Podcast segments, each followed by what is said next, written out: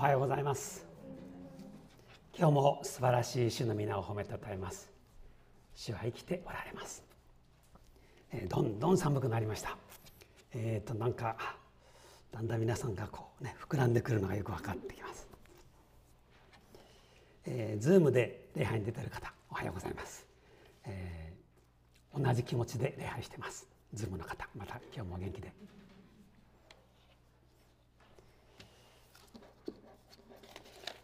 と18歳と81歳の違いなんていうちょっと面白いことは聞いたことありますよね。えー、恋に溺れるのが18歳。風呂で溺れるのが81歳。道路を爆走するのが18歳。逆走するのが81歳。心が脆いのが18歳。何も覚えていないのが81歳。18歳は何も知らないそして81歳は何も覚えていない。これ読みながら面白いなと思いつつあだんだん自分の姿が近づいているんだと思うとちょっとドッキリします。先週そして今週出てくるヤコブの姿は年を取った人が若い人に害を与えているというのが分かる箇所です。ヤコブは前回言いましたね。もう絶対にベニヤミンをここから出さないぞ。エジプトなんか連れて行かせるわけにはいかない。もしそんなことがあったらこの白髪頭の私は悲しみながら死んでしまうことになる。もうそういうわがままを言って息子たちを苦しめて終わりになってしまいました。で今日は時間が経ったことが分かるんですね。43章1節。さてその地の飢饉は激しかった。彼らがエジプトから持ってきた穀物を食べ尽くした時父は彼らに言った。これは後ほど、えー、この息子たちがヨセフの前に立つ時にヨセフがあと飢饉は5年続くと言ったわけですから1年弱ぐらいの時間が流れたってことが分かります。そしてもうヤコブの家には食べるものがなくなる。このままでは大変だと分かったわけですね。それで父は言いました。2節の続きまた行って我々のために食料を少し買ってきてくれと言いました。え少し買ってきてくれってなんかちょっと変な言い方ですよね。ちょっとボケてるんでしょうかね。でも食べ物がないのは明らかです。でここで問題が出ます。絶対にベニヤミンは連れて行かせないぞと言いながら買ってきてくれというわけです。でお父さんはこの解決策持って言っているんでしょうか？どう考えても態度を硬化させたまま買ってきてくれと言っているんだと思います。そして今回3節にあるようにユダが登場します。12人いるヨセフの子供のうち最初の4人がお母さんをレアとして生まれた息子たちです。一番上がルベンでしたね。そしてシメオンはエジプトで人質になってます。その後はレビユダといって4番目の息子がユダなんです。でここで質問です。さてなぜユダがここで発言を始めたんでしょうか？なぜ長男のルベンがお父さんと言ってですね応答しなかったのでしょうか。この辺りが今日の物語をこう深く読み解くためのきっかけになります。なぜルベンは応答しなかったのか。あるいは三男のレビはなぜ言わなかったのか。なぜ四男のユダがここで出てきたのか、えー、この中で兄弟が4人以上の人どのぐらいいます？ご自分がご自分含めて4人またはそれ以上、はい、結構いますね。えーと、そういう家族では、まあ、長男次男あたりはこう割と目立つんですが下の方に行くと名前を忘れられたり誕生日なんか完全に、えー、県外になったりすることありますよね。そうするとこの3番目4番目あるいは5番目特に男だけの兄弟だったら下に行けば行くほど末っ子以外は目立ちません。そうすると案外悪いことも隠れてできる。そうして俺なんかどうでもいいさっていう気持ちになる。ユダは4番目ですよ。なぜこの4番目が急に声を出すんでしょうか。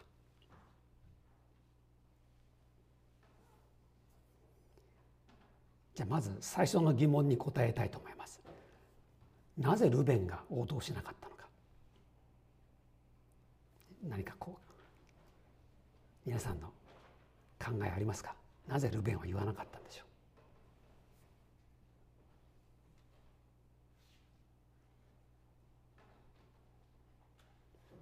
うでこれは、まあ、これは想像するしかないんですけれども帰ってきて一生懸命説明してことごとく撃ち落とされたのがルベンですよね一生懸命説明してもどんどん態度を硬化させて「お前らのせいだ俺はこんなに一人で苦しんでいるもう我が家にも息子は一人ベニヤミンしかいないちょちょちょっとちょっと待ってここにいっぱいいますよ。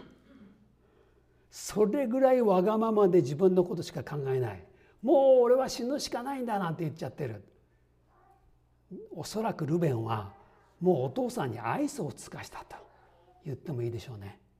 もう父に何言っても聞きやしないよ。そういう感じが私は想像できるんです。でもちろん次男シメオンはエジプトにいますから何もできない。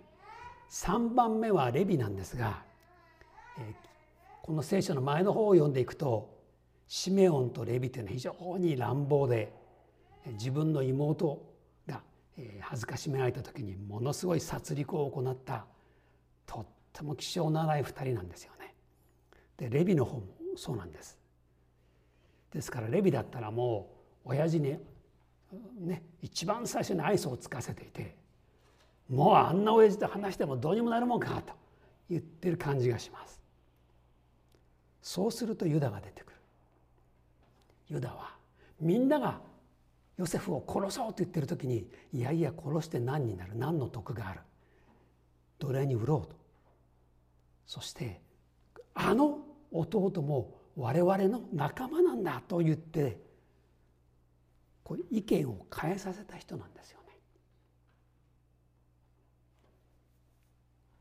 殺さずに何とか生かす道を探したのがユダだったんです。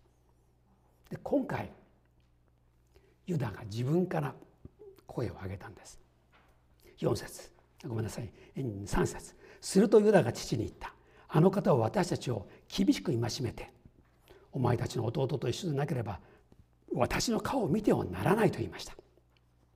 もし弟を私たちと一緒に行かせてくださるなら私たちは下っていってお父さんのために食料を買ってきましょう。もう一度ヨセフが言った言葉を父に思い出させています。結構忘れてるってありますよね。お父さんベニヤミンを連れて行かないと買えないんです。でそんな話をすると6節イスラエルは言った。これはヤコブの名前別名ですね。神様からもらった特別な名前。神と戦って勝ったものという新しい名をもらっていました。ここでイスラエルという名が出てくるのは意味深長です。新しい名をもらったあなたはしっかりそれを思い出して自分の生き方考え方を変えるチャンスが来たんじゃないか。そういうことを示唆する言葉です。イスラエルは言った。なぜお前たちは自分たちにもう一人の弟がいるとその方に言って私を苦しめるようなことをしたのか。またまたねお父さんは理不尽なことを言います。つまりお前たちがいけないんだとここで責めてもしょうがないんですよね。でもそれを言わずにおられない年寄り。老害です。まだこの場に及んで息子たちを苦しめたい、えー、親はねこれ反省しないといけないんです。こういうことを言いやすいのが親です。こういう言葉で子供たちはとっても苦しみます。父さんだから大嫌いなんだ。そう言われてしまうんです。7節。彼らは言った。あの方が私たちや家族についてお前たちの父はまだ生きているのか？お前たちには弟がいるのかとしきりに尋ねるので問われるままに言ってしまったのです。お前たちの弟を連れてこいと言われるとはどうして私たちに分かったでしょうか？ちょっとここでね何とも言えないヨセフの気持ちが現れています。父は生きてるか？ベニヤミンは一緒にいるか？これは後でヨセフに会った時にその言葉の意味が分かります。ただ面白いのはお父さんも連れてこいと言ってないとこです。あんなにエコひいきまでしてヤコブのことを溺愛したあの父お父さん来てねっていう気持ちにならなかったところがこれまたヤコブの悲しさ実は愛されてはいなかったんですよ。まあ、ここでは思い出してくれてますけれどもね来てほしいとまでは思ってない。溺愛しても子供のためにもならないし愛されてもいないんですよ。我々は最善を尽くした。あんな質問を受けるとはあんな要求をされるとは思っていませんでした。8節ユダは父イスラエルに言った。あの子を私と一緒に行かせてください。私たちは行きます。そうすれば私たちはお父さんも私たちの子供たちも生き延びて死なずに済むでしょう。8節が今日の大事な言葉です。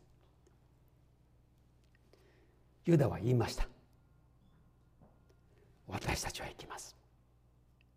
あの子と一緒に私を行かせてください。お父さんのためにも家族のためにもそれが最善です。そして9節私自身があの子の保証人となります。私が責任を負います。もしもお父さんのもとに連れ帰らずあなたの前にあの子を立たせなかったなら私は一生あなたの前に罪あるものとなります。これがユダの叫びです。今日はユダに焦点を当てます。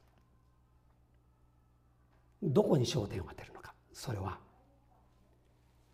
ユダの自発性です。自分から申し出て自分から責任を負いもしものことがあったら全部私がそれを受けます。リスクを負いました。このユダの姿から私自身の姿を映し出し出していきたいと思うんです。そこに何人もいる時に私がやりますと言って面倒なことを引き受けるそういう人ですか？あなたは。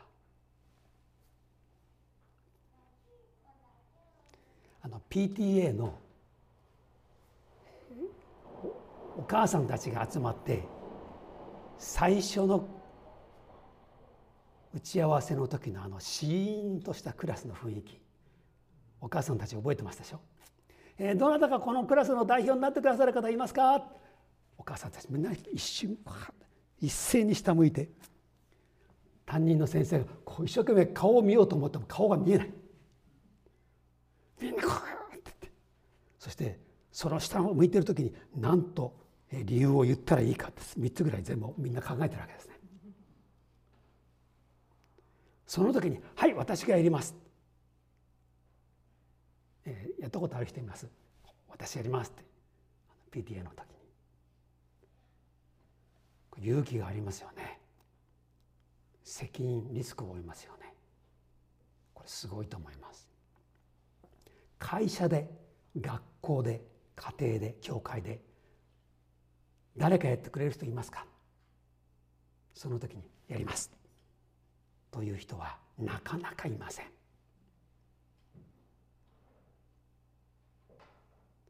今日の結論は自分から何かをやる人になりましょうです。ああ急にまた下向いてる人がいる。私たちが抱える悩み問題というものはこういうものです。成し遂げなきゃいけない何か難しいテストとかやらなければならない課題とか、えー、病気だとかね試練とか何かそういうものが横たわっている。これが悩みになります。それとともにそういう壁の前に門番が立ってるんです。つまりもう嫌だなと思う人が前に立ちはだかっていて我々の悩みというのはそういう大きな課題とその前に立っている嫌な人こういう二重構造だと思いませんか？あの会社の上司に言わないと休暇が取れない。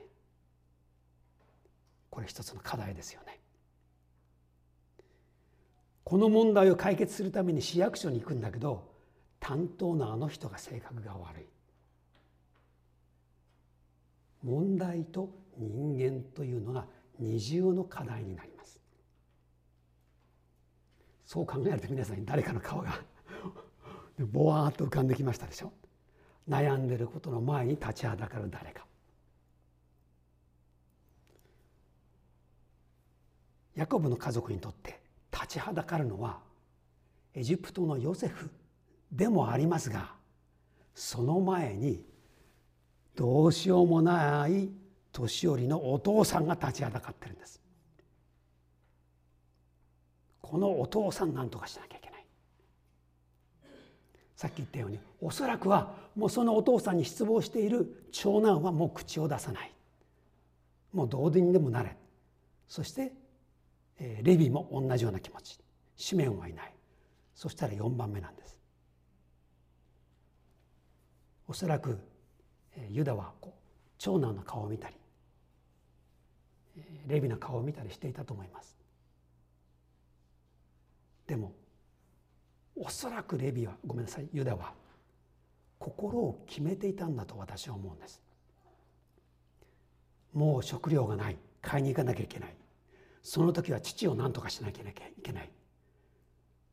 私が言おう。私が父に言おう。説得しよう。ベニヤミンを連れて行きます。そうじゃないと売ってくれません。私が責任持ちます。場合によっては命に変えてもそれを父に伝えるのが私の責務だと思ったのだと思います。問題の前で我々が取る態度は3つあります。おそらくはあのルベンなどと同じようなもう言っても無駄だと言って諦めてしまう。これが1番目。2番目。誰かがやってくれるだろう。あるいは誰かをつっついてやらせる。というやり方があります。そして3番目のやり方は私がやりますというんです。あなたはどのタイプですか？もう諦めてる。無理だと言ってる。誰かにやってもらおうと思ってる。待っている。いやそうじゃない。私がやりますという人に。あなたはなるでしょうか。そうなれたら道は開かれていくんです。その自分がやる。私が責任を負いますという場合の動機は何でしょう。それは8節よく見ると分かります。あの子を私と一緒に行かせてください。私たちは行きます。そうすれば私たちはお父さんも私たちの子供たちも生き延びて死なずに済むでしょう。ここで分かるのはユダはお父さんと家族全員の命を思い父と家族を愛するがゆえに危険を背負ったんです。私がやりますという動機は愛です。これがまず最初の動機になります。第2番目の動機は深い反省です。兄たちはエジプトで苦しみました。3日間牢獄に入れられて先が見えない苦しみを背負いました。そこでああ我々は罰を受けてると気がついて自分の過去を振り返って悔い改めたんです。特にユダは。ヨセフを殺さないように頑張りましたけれども奴隷に売っちゃった。あの発言は自分だったんです。そこに深い責任を感じています。もしかしたら死んでるだろうな。殺したのは私なんだ。他の人以上にこう強い悔い改めの思いがあったんじゃないでしょうか。我々もそうなんです。大きな失敗をしている人はもうしたくない。誰かを苦しめたくない。そういう罪意識で苦しみたくない。反省しているから思い切って私がやろうということもできるんです。愛または深い反省それによって自分がやりますってことできるんです。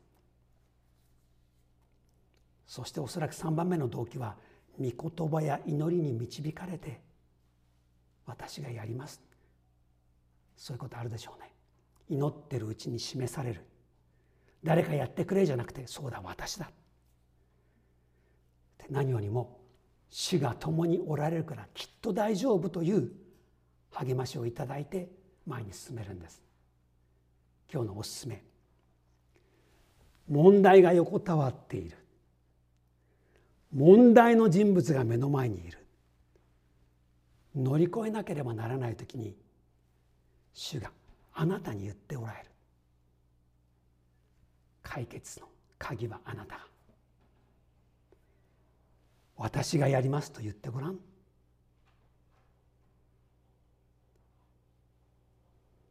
そのあなたを応援するよ。それが我々の神様です。そのためにあなたを今の場所に置いておられる。そういうことが何回も書いてあるのが聖書じゃないですか。エステルがあの時外国にいたのはそのためですよね。ギデオンがそこにいたのもそのためですよね。我々も今ここにおられるのは私がやります。というためにあなたをそこに置いておられます。私の番だと思ったら前に進んでいきましょう。全力で誰かを背負わなきゃいけない時があったら思い切って背負いましょう。一生のうちのほんのわずかな期間ですよ。厳しい時期っていうのは。でもその時期しっかり背負えば誰かを助けることになる。家族みんなに穀物を届けることになる。だからユダはベニヤミンをしっかりと背負って四六時中安全を守りながらエジプトに行くという覚悟をここで決めています。何かあったら私が責任を取る。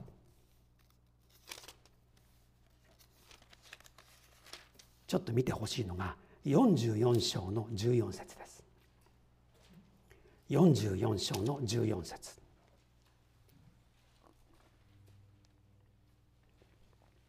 このあとエジプトに彼らは行きます。でちょっと一旦帰るってびっくりしたことがあってまた戻るっていうことがあるんですがその時のことですが44章の14節。ユダと兄弟たちがヨセフの家にやってきた時と書いてあります。面白い書き方ですね。ユダと兄弟たちがという言い方です。つまりリーダーシップはユダが取るようになっていったんです。あの一言「私がやります」長男じゃない。三男じゃない。四男のユダが「私がやります」それから雰囲気が変わったんです。兄弟たちもユダという人物を尊敬するようになった。彼のリーダーシップに任せようと。でこの後ユダは大事な発言をすることになります。これはまた後で見ましょう。また43章に戻ります。そういえばマタイの一章に出てくるイエス様の系図はアブラハムから始まってヤコブの後に出てくる人の名前はユダなんです。長男のルベンじゃない。つまりイエス様はユダの子孫として生まれてきているんです。またヤコブが死ぬ前に兄弟たち息子たちのことを祝福して祈った時にユダから王権は離れない。ユダは獅子の子。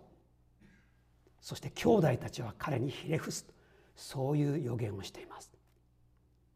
ユダはこの時から変わり十二部族の中心を占める人にやがてなっていくんです私がやりますと言った人は神様に用いられ祝福される人になりますあなたもユダです。四男でも関係ありません。私がやりますと言った人が神様に用いられてきます。えーと、ジム・アボットという野球選手知ってる人、はい、どんな選手ですか？はい。右手のここから先が手がない人なんですよね生まれつき、えー、東京オリンピックじゃない、えー、ソウルオリンピックの野球のアメリカのチームで活躍して金メダルに導く活躍しましたね。でもここから先がない人がどうして野球できるんです？しかもピッチャーですよね。でも彼はあのそのオリンピックの後ですか？プロに入って、えー、見事なあの成績を残してノーヒットノーランまでヤンキースでやり遂げるという11年間在籍したんですよね。すごい選手だと思います。皆さんのお子さんでここから先がない子供息子さんが生まれてお父さん方息子さんに野球を教えます。で最初はねお父さんはジム・アボットにサッカーを勧めたんです。なんか分かりますよね。今盛り上がってるからそれは分かりますよ。サッカーならあの手なくて大丈夫。ところがねジムは子供ながらにサッカーにあんまり熱中できなかった。野球がやりたいって言った。それでお父さんはキャッチボールを教えました。でも手がないんだからどうやったらいいの？片手で受ける。じゃあ投げる時はグローブをこうやって挟んで持ち直してボールを投げる。でそれを練習するようになってちゃんとピッチャーができるようになった。すごいです。そしてこうリトルリーグなんかでなかなかいい選手になって速い球投げるから相手が打てない。12歳の時の試合があったんですが相手のチームは嫌がらせのために全員がバントし始めたってです。嫌なチームですね。監督嫌ですね、えー、でも選手に「お前ら全員バントだ。お前ら絶対打てるわけない」って言ってバントをやらせてそうしてジムはねそのバントに困っちゃって、えーとても辛い思いをしたというんです。でもここでジムはめげなかった。分かりやすく言うと私がやりますという人だったんです。バント処理を練習したい。どんな球が来ても取ってファーストに投げられるように私は守備をもっと強くしたい。その時からジムは姿勢を変えて徹底的に守備の練習をしました。で高校に入ってまた試合でまた相手チームが同じようなことやったんです。全員バントだ、まあ、それぐらいすごいピッチャーだってことですよ。普通では打てない。そういうピッチャーになれたこともすごい。そしてその高校の時に相手チームがみんなバントしてきたら9人中7人8人アウトにしたって言うんです。もう動じない。もう徹底的に練習したのでバント処理も問題ない。プロに入っても他のピッチャーと同じぐらい守備の力を持っているピッチャーとなったので何の問題もなくなったっていうんです。すごいですね。私がやります。困難に立ち向かってきます。それこそが乗り越えるべき私の課題だって分かったらそこに進んでいく。そういう人になれたら幸いの人生が開かれてきます。あなたも私がやりますって言いませんか？誰かやってくれないかなって待ってたり誰かを責めたりしても始まらない。ああもうダメだと言って諦めたらもう終わり。あの頑固で顔面で年を取ってあの父を何としてでも心開かせたい。そのためにユダは自分の命がけで父を説得し OK もらったんです。そして兄弟のリーダーシップを取るようになったんです。あなたの番です。あなたの目の前の問題とその前に立ちはだかる人物を乗り越えていくのはあなたですお祈りしましょうしばらく自分の言葉でお祈りください。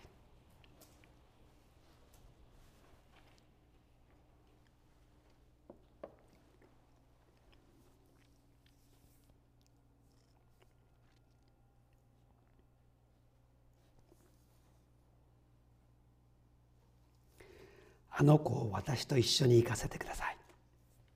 天の父よ。私がやりますという人になりたいと思います。その勇気を与えてください。誰かを愛する愛。